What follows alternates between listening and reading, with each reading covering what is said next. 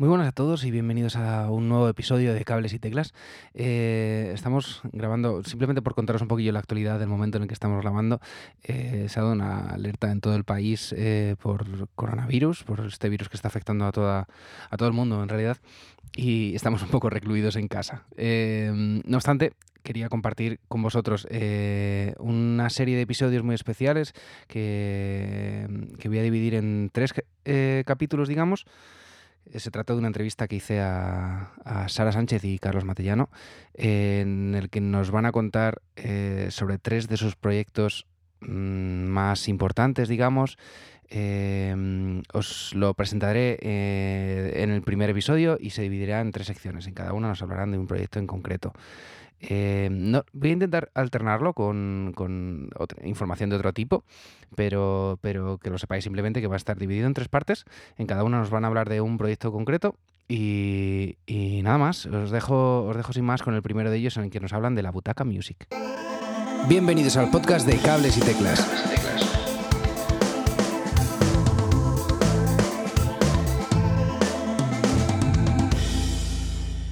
Muy buenas a todos y bienvenidos a, Cables y Teclas. Este es un episodio muy especial que traigo como invitados a Sara y Carlos. Bienvenidos. Hola. Hola.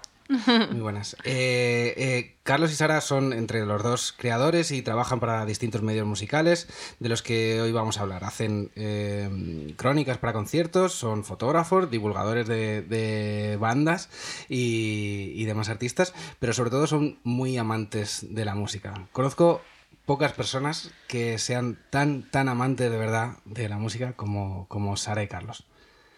Eh, habéis entrevistado a, mucha gente y esta es, creo, la primera entrevista que os hacen a vosotros, ¿no? Sí, es la primera entrevista. la primera vez que nos sentamos al otro lado. Esperemos que no sea la única. qué guay, qué guay. Jo, qué honor. Es decir, que, me gusta siempre pasar el, el guion de lo que vamos a hablar al entrevistado por ver un poquillo qué le parece, tener un poquillo de, feedback, pero en esta ocasión no me han dejado. ¿Por qué? porque cuando nosotros nos lo han pedido, nuestras entrevistas suelen ser muy mm, diferentes a la media y no nos gusta hacer repetir las preguntas que hace todo el mundo, pues por qué la banda se llama así, de dónde viene esto, de dónde viene lo otro. Y cuando nos han pedido que pasásemos una entrevista, unas preguntas por anticipado, pues nos ha sentado un poco mal porque elimina el factor sorpresa. Y no queríamos saberlo nosotros tampoco porque es jugar con ventaja. ¿Estáis nerviosos? Un poco. Bueno, de eso, de, de, vuestras entrevistas tipo y demás hablaremos, hablaremos ahora. Pero quería empezar hablando, pues quizá por lo más obvio, que es eh, la Butaca Music. La Butaca Music es un espacio web donde encontrar noticias de actualidad, eh, de actualidad musical independiente, eh, entrevistas a artistas, vídeos y fotos de conciertos, crónicas y tal. ¿Qué os lleva a hacer la, la Butaca Music? Bueno, pues... Em, El dinero, básicamente. Sí. a ver, eh, yo empecé la butaca mm, antes de conocer a Carlos y bueno, yo escribía para otro medio y que se veía a veces limitado un poco por el nombre, ¿vale? Y mm, que bueno, de hecho ahora recientemente ha cambiado de nombre y tal. Y entonces dije, pues mira, no me va a limitar escribir de música en inglés, por ejemplo, eh, gente que cantaba en inglés, músicos internacionales, porque fuera algo un poco enfocado a, digamos, música de un concreto determinado artista. Y, bueno, pues dije, pues voy a empezar eh, la Butaca Music. Y fue tan tonto como estar sentado en un sitio y decir, es que si mañana empiezo una web que se llame pues La Butaca Roja, porque había una butaca roja enfrente, eh, ¿Qué pasa? Pues no pasa nada porque puedo hacerlo y pude hacerlo con ayuda de mucha gente que en ese momento estaba muy cerca mío y me quería y me ayudaron enormemente y a la que estaré eternamente agradecida. Y bueno, pues luego vino Carlos y se sumó al proyecto, le dimos otro enfoque y ahora pues es algo que es 50-50, es de los dos, ya no hay nadie más y somos solo nosotros. Hola. Yo no tengo más que añadir, que es tu idea primordial. Eh, he visto que vuestro primer post, o por lo menos el primer post que, que conserva la página, es de agosto de 2016. ¿Puede ser? ¿O hay algo anterior? Ay, No, no, hay mucho anterior. hay mucho anterior, sí, sí, sí. Pues Sí, igual Sí. esto esto no se es conserva de- o- No se conserva. Lo primero que publiqué fue una entrevista a una de mis bandas favoritas, que son muy amigos míos y que a los cuales adoro, con su formación original y con la formación actual también, que son Maryland, que es una banda de Galicia, de Vigo. Y lo primero que publiqué fue una entrevista que les hice a, Pero eso es del a Rubén. 2013. Del 2012, 12, 2012. Di- Diciembre, Sí. noviembre, diciembre de Di- 2012. diciembre del 2012 es. Y, y ese es el primer post que publiqué. Que les hice una entrevista a Rubén y a Arturo, que eran en ese momento eran ah, en el camerino de en el Salsón. camerino de la Sala del Sol. Y mm, fue muy curioso porque ese día los dos íbamos a ese concierto, todavía no... Prácticamente no hablábamos, no, casi no nos conocíamos solo de redes sociales y, y nos, nos vimos allí en el concierto. O sea que no... Sí. Y yo justo antes había estado haciendo la entrevista. La verdad. Sí. Pues tendría que estar. pues, Está, hay- está, eh, hay no que sé, revisar la web. Hay que revisar. Está, está, está ahí, Yo está no- yo no- enterrada. Yo, no, he podido, no he podido llegar hasta ahí, no sé. Está enterrada. Luego te la paso. Vale, sí, hay que rescatar todo eso. Tiene que hacer- Igual las preguntas. Era muy guay. Les preguntaba que si se habían tirado a la piscina. bueno, claro. Porque la portada del disco era una piscina, Era una vacía. Esas preguntas locas que nos gustan. Esa portada de los 90. Qué guay, qué guay. Em, vuestras entrevistas ahora sí eh, tienen un carácter muy particular. Están elaboradas casi con, con mucho cariño y se nota que hay un trabajo detrás que, que no suele verse, pero que sí se, se refleja en, lo- en el resultado final de las entrevistas. ¿Cómo os preparáis esas entrevistas? Em, pues nada, llegamos allí y. No, pero antes. Es broma. Pues básicamente escuchando el disco al menos tres veces, todas las canciones. No se escucha la gente en los discos. Bueno, No. nosotros sí. La gente normalmente no, y de hecho muchos músicos nos dicen, "¡Ah! ¿os habéis escuchado el disco, eh? Es muy fuerte, yo, yo, eso- lo, yo se lo he dicho también. Bueno, pero que creemos que hay que respetar el trabajo del que tienes delante y si no lo escuchas no puedes preguntarle cuál es el significado o preguntarle por la interpretación de la, canción X si no has escuchado todo lo que proponen, que es un disco completo. Aunque a la gente no le guste ahora mismo escuchar discos completos, pero están publicados dentro de un concepto que, que debe tener cierto orden y sentido. Entonces, dentro de eso, pues tú lo escuchas, nosotros lo escuchamos dos, tres veces e interpretamos lo que nos parece y buscamos un tipo de pregunta que, que sea amplia y que deje a ellos divagar o no divagar, depende también del momento en que se encuentren ellos. ellos. Porque muchas veces pues tienen 13 entrevistas antes de que lleguemos nosotros y a lo mejor les apetece pensar, a lo mejor no les apetece pensar, a lo mejor les encanta, a lo mejor no les encanta. Entonces siempre tienes que estar pendiente de eso, porque a veces hay situaciones muy divertidas, la verdad. Yo quiero hacer un paréntesis dentro de esto y mencionar la, la mejor entrevista que he hecho en toda mi vida, que fue a Julio de la Rosa. Eh, Julio vuelve. Julio vuelve. Eh, con pequeños trastornos que tuvimos que hacer parones para que mm, saliera a fumar, eh, parar para que mm, pudiera contestarnos la- las respuestas a las preguntas a la altura. Las que él quería buscar. Ah, claro, o sea, e- él tenía que como que madurar un poco la respuesta y luego con- nos contestó, vamos, eh, auténticas maravillas y él nos ha dicho siempre que esa entrevista está en- entre las mejores entrevistas que le han hecho y yo siempre digo que es la bueno, mejor él, di- él entrevista. dice siempre que- entre las top 5 para quitarnos... Sí. Pero él siempre dice que está entre las mejores entrevistas que le han hecho y para mí es la mejor entrevista que he hecho. Lo siento por los demás que también han sido grandiosas seguro. Algunas no, pero el Bueno, es que esta fue la 90% más sí. larga, pero esta fue espectacular. O sea, yo cuando estaba transcribiendo, porque nos gusta grabar las entrevistas y, y luego transcribirlas y bueno, un poco las edito y tal. Y, y esta era como, o sea, creo que es maravillosa. O sea, está... mm, no está todo lo que él decía porque era imposible, pero me costó muchísimo quitar poquitas cosas porque era tan buena que, que no... Y ese disco además lo merece, creo que es uno de los mejores discos de la música en castellano. O sea, Julio, queda. Julio, tienes que volver. Sí. Qué guay, qué guay. Es muy guay. ¿Cómo, se, ¿Cómo creéis que se toman los artistas este tipo de entrevistas, las que tienen que pensar más de lo que tienen que pensar habitualmente para hacer las entrevistas básicas? Bueno, es que depende un poco ¿Se del lo día. toman bien? A ver, hay gente que se lo toma bien y hay gente que no se lo toma bien. Hay gente que... Hay mucha gente, hay gente muy conocida Que y... llevan el piloto automático. Que claro, se quedan un poco bloqueados, pero luego le gustan. Pero hay otra gente que no. que no. Hay.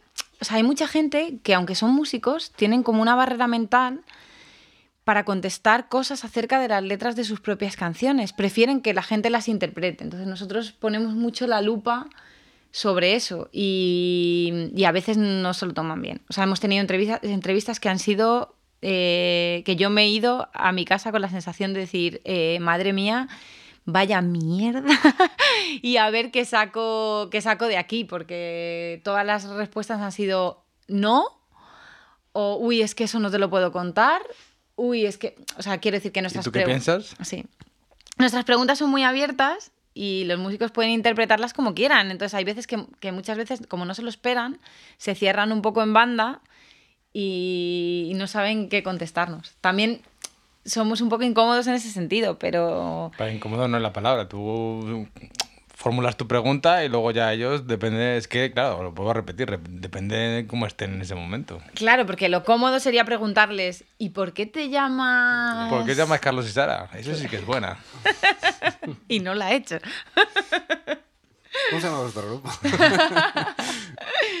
Uf, tenemos como 100 nombres de bandas, Lo por lo llamamos menos. así porque hay un personaje en la pre-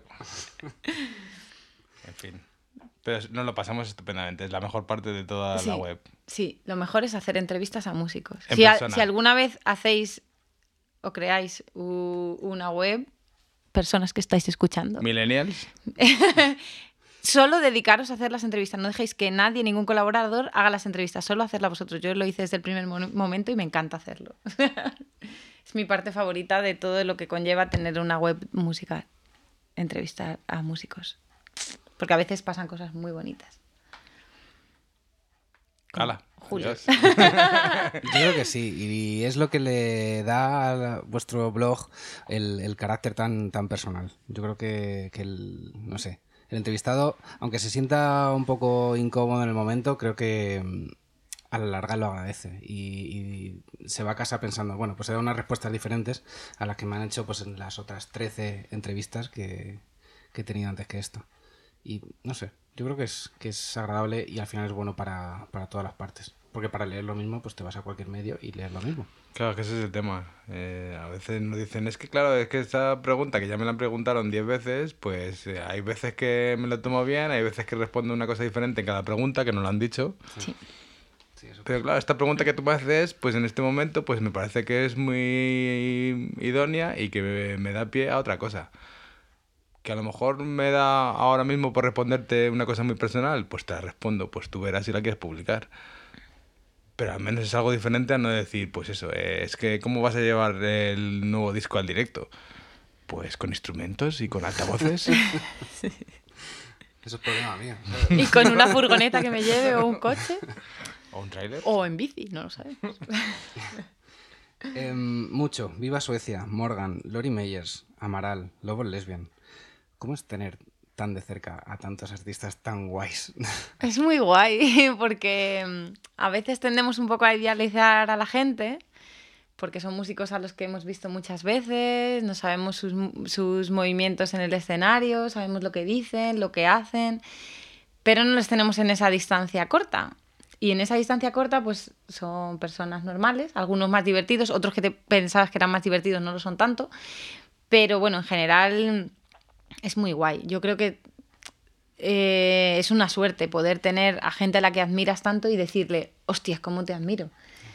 Y luego también que se crean muchos momentos muy bonitos y divertidos que no están en la entrevista porque a veces no se pueden poner. A veces sí, ¿eh? Pero otras muchas contar, no. ¿eh? Aquí esto no lo escucha nadie, no te preocupes. Y, y se crean cosas bonitas y nos cuentan cosas sobre lo que va a pasar en las giras, que a lo mejor pues es un poco antes. Y luego también tenemos como esa- esos músicos a los que jamás hemos podido entrevistar, a pesar de haberlo intentado tres trillones de veces. Eh, La lista imposible. Sí, tenemos una lista de gente a la que no hemos podido entrevistar y que nos hubiese encantado, como por ejemplo León Benavente, que nunca nos han concedido una entrevista, desgraciadamente. Bueno, tú en la última. En la última rueda de prensa les hice dos preguntas, Así que eso cuenta. eh, eso, pero no era una entrevista. No era una entrevista como a mí me habría, me habría gustado hacerlo, pero Hola. las horas que nos han, nos han dicho que podíamos hacerlas eran horas imposibles para nosotros o... Ah, claro, porque esto no es nuestro trabajo Sí. número uno, es el trabajo número dos. Sí. Pero también hemos tenido la suerte de entrevistar, por ejemplo, a, mm, me guardo también, por ejemplo, la de Fanfarlo, que es un grupo al que admiro muchísimo. Eh, lo decimos en inglés. Exacto. Y es un logro bastante Y desbloqueado. en vídeo. Sí, sí, sí. Bueno, en vídeo, para llamarle vídeo. Sí, bueno, porque tenía que ser grabado, pero...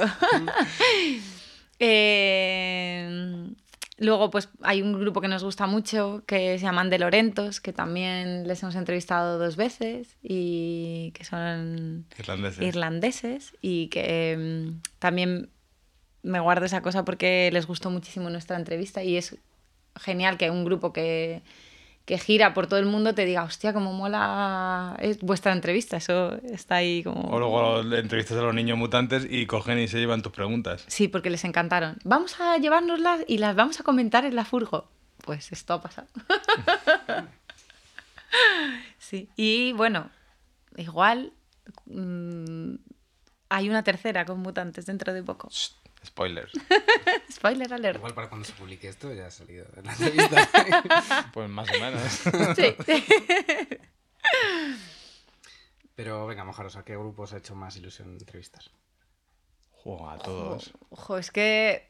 A ver, no, no es mojarse por mojarse, es como. A mí me molan los desconocidos. eh, y luego aquí hay gente que. O sea, los te- que no conozco personalmente. que te hace mucha ilusión porque dices, pues por ejemplo, hay gente con la que nos hemos intentado, intent- o sea, nos hemos tirado mucho tiempo intentando cuadrar un hueco para hacer una entrevista y no podía ser, y no podía ser, y no podía ser. Y de pronto, pues nos lo hemos encontrado en bandeja, como nos pasó, por ejemplo, con LA, con Luis, Luis Albert, antes de ser el solitario, ahora mm, cuando estaba con la banda. Con el último disco, vamos. Con- sí, y nos costó muchísimo, o sea, llevábamos tres discos porque seguimos a Luis desde el principio y nos costó muchísimo cuadrar una entrevista y de repente surgió y fue Más maravilloso. fácil que nada. Nos lo pasamos súper bien, le encantó la entrevista, hablamos Vimos de un montón de de, cosas, sí, vimos fotos de sus niños, nos lo pasamos muy bien. Esa parte mola también, ¿eh? Sí, esa parte mola un montón. Yo creo que... un partícipe, ¿no? De- Sí, de- que de pronto es como le Como, preguntas eh, por eh, algo somos, y- somos personas, tenemos Sí. una- un talento musical, pero somos personas como tú y como yo. Claro. Y eso está muy guay. Y que luego hay muchas bandas, pues claro, que hay, yo qué sé. El día de Lori Meyers estuvo muy guay. Ojo, ese día nos lo pasamos muy bien. sí. Que Lori Meyers son súper profesionales, tenían 100.000 millones de entrevistas. Sí. Y nosotros llegamos allí con la- el último disco del momento y nos llevamos el, el vinilo de viaje de estudios y nos lo firmaron los tres. Entonces, como, Y les dijimos una frase que creo que no se me olvidará nunca. eh, que fue como, os traemos nuestro disco favorito vuestro y nos- para que nos lo firme. Y nos pusieron la cara como, bueno, no es el último, vale, lo entendemos. Pero lo firmaron y fueron súper amables. Sí, el último también lo llevábamos por si acaso como para disimular, pero es que de estudios era como, hola, es el mejor disco. necesitamos tener este vinilo firmado, gracias. también tenemos ese momento. Nosotros también Somos fans. somos fans. Entonces hay muchos grupos a los que hemos entrevistado. Pero sí que es verdad que nosotros le quitamos dema- De demasiado hierro al asunto muchas veces. Sí. Yo Sí. que sé que el día que entrevistamos a Jorge de Habitación Roja, Ostras, o es sea, verdad. yo llevo mm, toda la vida escuchando la Habitación Roja y cuando le tienes ahí al lado, pues es Jorge y te está preguntando eh, cosas para enganchar su respuesta y coge y para Mm. tu pregunta y le cruza una voz con, con Pau, que está en la otra punta del salón, para preguntarle, oye, Pau, ¿cómo era la canción esa que me dijiste? Y sigue la respuesta. Sí. sí. Ese fue bastante guay también. Sí, fue muy bonita. Además era el momento pre-Netflix y series y tal, y fue la primera persona que nos habló de Black Mirror en nuestra vida. O sea, imagínate, como... Y son esas cosas que también se te quedan un poco... Y luego lo que mola también son las... Buscar los sitios, que, que luego es otra cosa que a lo mejor la gente fuera de aquí no lo conoce, que, que la mayoría de las veces tú tienes un sitio fijo donde hacer las entrevistas, porque el artista hace 10 entrevistas más y vas a un sitio que ya tiene pues no te tiene no se tiene que desplazar y así aprovecha el tiempo. Y hay veces en los cuales pues nosotros tenemos la habilidad o la posibilidad de buscar un sitio que nos guste a nosotros. Hmm. Y ahí ya pues ya buscamos un sitio cómodo, un sitio que nosotros conozcamos, que sea bonito, que podamos hacer alguna foto que sea fuera de lo normal. Porque claro, hay muchos artistas, ¿verdad Ramón? que, no quieren foto de la entrevista, que tampoco son fotos súper profesionales de estudio ni nada. Es una foto de cómo, ah. de cómo hablas o cómo estás en el momento. A Ramón, de New Raymond, no le suele gustar que le hagan fotos a las entrevistas porque para eso tiene una persona que de su plena confianza que le hace muchísimas fotos de promo, que son fotos preciosísimas. Yo también lo haría si alguien me hiciera esas pedazo de fotos. Y entonces no le suele gustar. Carlos está picado porque él quiere hacerle fotos. yo estoy encantado porque yo hago el juego con él y luego me da un abrazo y ya está. Y nos tomamos una caña. No pasa nada.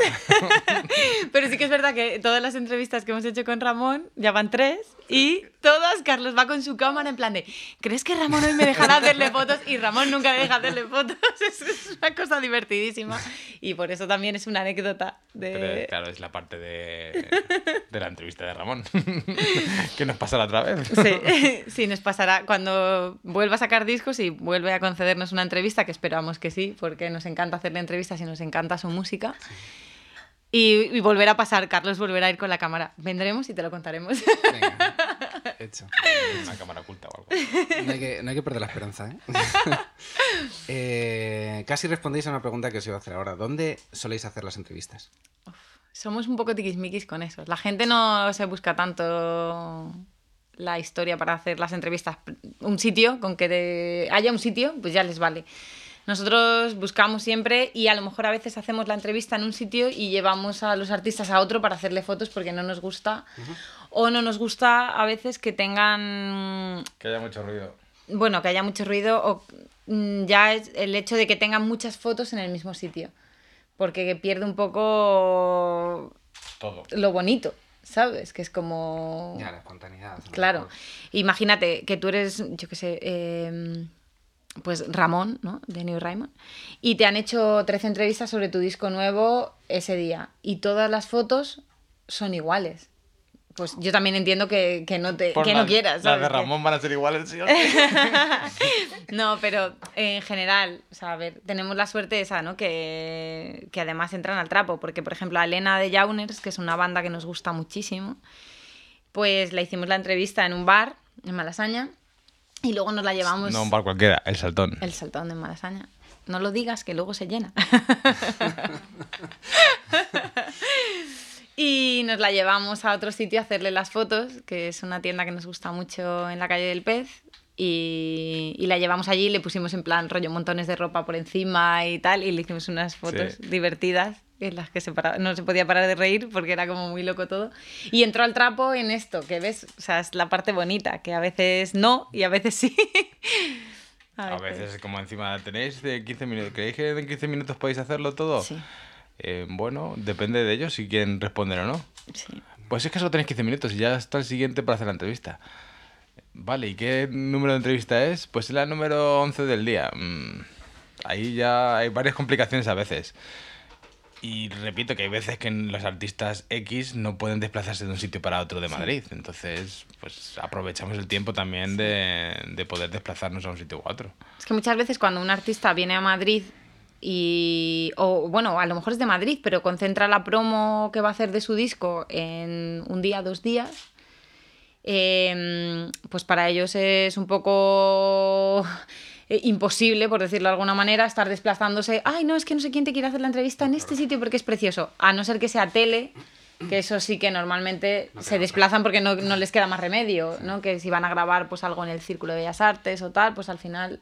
Y los demás pues nos acoplamos los sitios por alrededor. Entonces solemos tener tres o cuatro sitios, digamos, un poco separados de zona, donde nos gusta hacer entrevistas. Que no están en Madrid, no están en este planeta. No, no lo decimos para que no nos copien. no, mentira. Uno de nuestros favoritos es uno de nuestros bares favoritos, que está en Malasaña, que es mm, Bombón. Y, y ahí nos sentimos súper a gusto, sobre todo con ciertas personas en ese sitio. También hacíamos muchas en, en eh, la tienda Clean de la calle Ballesta. Ballesta, que era muy bonita por dentro y era más grande y tal. Y de hecho, en el- Ahí tenemos alguna. ahí sí tenemos alguna muy Jola, bonita. Jacobo Serra. Jacobo Serras. Jacobo vuelve. Jacobo, vuelve ya. que te echamos muchísimo de menos. Y. Y Kinda Kings. y Kinda Kings, que es como nuestra casa. Y. Aunque han quitado el sofá ahora. Sí, eso es un punto malo. Eh, no sé, hay algunos, hay algunos bares que nos gustan porque son Y luego como... que hay veces que hemos improvisado sobre la marcha. Sí, en el Saltón hemos hecho La varias. de Miguel Rivera de, de, de Maga. de Maga. Buah, ese fue Esa una, fue muy una bonita. terraza en una, en una acera y acabamos buscando una pared que estaba pintada de roja para hacerle la foto. Y que la acababan de pintar ese día, que era como que creo que duró esa noche, ¿sabes? Y Miguel fue súper amable. Venga, sí, buscamos. ese Vamos a lugar. buscar otro sitio para hacer las fotos porque estábamos en una terraza sentados haciendo la entrevista, tomando un- una cerveza. Y después él, además, de hecho, hicimos como varios sitios. Carlos le dijo, ay, me encantaría que te sentases en esa escalera, tal. Y él entró al trapo y le dijo, ay, si hago así, si hago no sé cuántos. Pues eso, pues. Dedo está guay esa foto. eh. Esa es muy bonita, a me gusta mucho. Está mal que lo diga yo. Y pues eso, a Cooper también le sentamos, que también es un artista que nos gusta muchísimo. Y le tenemos Alex mucho- vuelve. Mucho respeto. y le sentamos detrás de una máquina de coser en el Kinda Kings, cuando estaba la máquina de coser. Joder, ese estuvo muy guay. Y, y le hizo Carlos una foto preciosa, que de hecho Alex siempre dice que es de sus fotos favoritas que le han hecho porque le gusta muchísimo. Entrevistas. Sí, y la entrevista dice que le gusta un montón. Es un honor cuando, cuando ya publicas una entrevista y el músico te dice que le gusta la entrevista, yo hay veces que me dan ganas de llorar porque digo, joder, es genial que alguien a quien admiras te diga que es bonito lo que has hecho. Ey, nos has dicho en la lista de imposibles a Vetusta Morla. Bueno, a Vetusta Morla le hicimos una cosa que no hacemos nunca, que es hacer una entrevista Esa historia es muy buena. por Foner. Que nos lo busquen otra pregunta. No, por favor, contar la historia de Vetusta Muy Morla. No hacemos, entre- no hacemos nunca entrevistas por lo que denominan lo- las agencias de promo Foner, que es una entrevista por teléfono. ¿Por qué? Porque nuestras preguntas son un poco locas y cuando tú haces una entrevista, o bien, bueno, por email, o sea, es que vamos, o sea, hemos hecho contadas. Por email las puedo contar con los dedos de una mano, pero por alguna, algún motivo. Eh, y en esta de Vetusta, pues era la única opción. O era o Foner o nada. Entonces ya llevábamos dos discos intentando hacer una entrevista con Vetusta, no podía ser. Y dijimos, pues si es Foner o nada, pues venga, Foner. Creo que no estaba más nerviosa en mi vida que el día que tuve que coger el ¿Le teléfono. la situación detrás o no? Lo dejamos como misterio. No, la contamos. que el día que tuve que coger el teléfono y llamar a Guille Galván. O sea, hola, ca- Y que con el hándicap de no saber si las preguntas que habíamos hecho le iban a parecer loquísimas, Pedantes. pedantes, o, o iba a decir, hostia, cómo molan las preguntas. ¿Qué podía pasar? Era como, era la ruleta, ¿sabes? Eso de que voy a tirar y no sé lo que va a pasar. De aquí. Yo pensé, bueno, pues si no le gustan, igual me cuelga. Podía colgar, podía O responde colgado. con monosílabos. O responde sí, no. O responde qué tipo de preguntas son estas, que me han hecho 40 entrevistas ya eh, de este disco y estas preguntas son una mierda. No, no sabíamos, o sea, era como... Ahora, sí que os puedo decir que ese disco eh, lo habíamos escuchado igual 100 veces antes de hacer la entrevista. Era como... ¡Buah! Estaba muy trillado. tío. Estaba muy trillado. Más que estábamos en Mallorca. Era... Sí. La cosa es que tocaban a, a los dos días en Mallorca y la única manera que tuvimos de hacer la entrevista, como en Madrid somos muchos Ay, queriendo hacer entrevista, Nos hicimos pasar como un medio mallorquín casi. fuimos a, hacerlo. con- a ver, no nos hicimos pasar por Bueno. medio mallorquín, pero fuimos a hacerla como del concierto de Mallorca, que había muy pocos medios, solo había dos periódicos y nosotros. Entonces, era más fácil. Pudisteis entrar ahí. Entonces hicimos la entrevista en casa de una amiga. Con acento mallorquín. De una amiga mía. eh, bueno, de los padres de una amiga mía, que tienen una casa maravillosa en Mallorca. Y e hicimos la entrevista y mi amiga y otro amigo que esta- estaba quedándose también con, con nosotros en Mallorca en la casa nos dijeron, ahora podemos estar delante mientras hacéis la llamada. Y yo, sí, pero tenéis que estar muy callados. Como, eh, ¿sabes? ¿no? Como... Había una conversación de, de teléfono grabando el audio con el iPad. Sí. con tres personas calladas completamente. O sea, O sea, con el teléfono en el, en con el altavoz del Sí, teléfono. sí, sí, sí. Ostras. Sí, sí, fue, es mu- fue muy loco. O sea, grabando a la vez. Con el iPad, sí, claro, con el- la sí, nota de audio. sí, era como. Y nos mirábamos entre nosotros pensando, joder, qué guay está quedando. Porque quedó fenomenal, la verdad.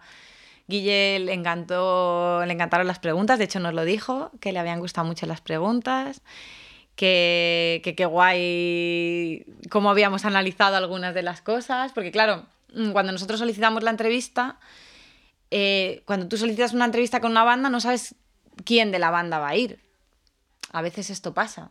A veces te toca a alguien que no ha escrito las letras. Claro, a mí me dicen, a mí me han dicho muchas veces que tengo mucha suerte porque he hecho dos entrevistas a Love Lesbian y he tenido a todos los miembros de Love Lesbian en las dos entrevistas, que la gente normalmente eso no lo suele tener y yo me siento afortunada porque las dos veces que lo he hecho lo he tenido. Entonces, claro, en este caso sí que dijimos, oye, mira, las preguntas van enfocadas un poco hacia las letras. eh, que, que sea alguien que nos pueda contestar de las letras. Ahí estaba claro que iba a ser o Guille o Juanma y fue Guille. Y la verdad que fue, vamos, fenomenal. No, es, también está en el top de entrevistas. Además, era más el lugar más exótico. sí, sí. eh, sí. Definitivamente. Sí. Guay. Eh, y la pregunta más tequi antes de pasar al siguiente tema. eh, ¿Qué utilizáis para grabar las entrevistas?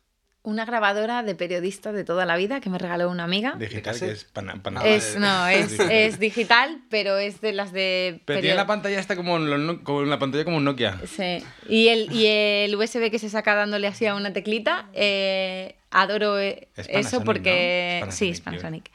Porque es, me ha acompañado desde el principio porque me la regaló una amiga. Con pilas AAA. A veces Siempre llevo una pila de repuesto Claro. Y la guardo en un estuche de Pokémon que me compré en Japón. Era la cosa friki. De verdad, y una de las veces que más mm, pánico he pasado yo en la entrevista eh, en solitario que hice una vez, que se acabó la pila. Ostras, es verdad. Es una vez que me puse mala y teníamos una Y entrevista. tuve que sola. recuperar dos preguntas así con, con las notas que apunté. Sí. Madre mía, es verdad. Siempre llevamos no una te pila. enteraste de que se Claro. acabaron las pilas. Yo siempre estoy no. todo el rato mirando la lucecita Yo roja. estaba pendiente de hablar con el, el cantante en cuestión.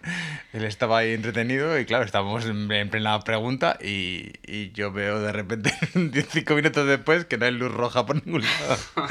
y no tenía pila, claro. Una de mis psicosis es que es ver. Estoy hablando con el músico en cuestión y cada poco mi ojo bizco va al- a la luz roja para ver que está funcionando. Ahora, el próximo día nos llevamos un Sure. Sí. Sí, hombre, lo dejo ya, no te preocupes. Esta- no tenemos toda esta parafernalia guay. Bueno, ya ves tú que son do- dos micrófonos. También y- te digo una cosa, es súper heavy que con esta grabadora, nota, que eh, ha habido entrevistas con muchísima gente y creo que podría transcribir las conversaciones de las mesas de al lado. Sí, sí, que flipas, ¿eh? Sí, ¿no? Así que si me veis haciendo una entrevista, ojo con lo que decís, porque podría transcribirlo. Sí, solo si es interesante. Hasta aquí el programa de hoy. Si te has quedado con ganas de más, suscríbete en las plataformas de podcast habituales. Y puedes seguirme en Twitter en arroba cables y teclas.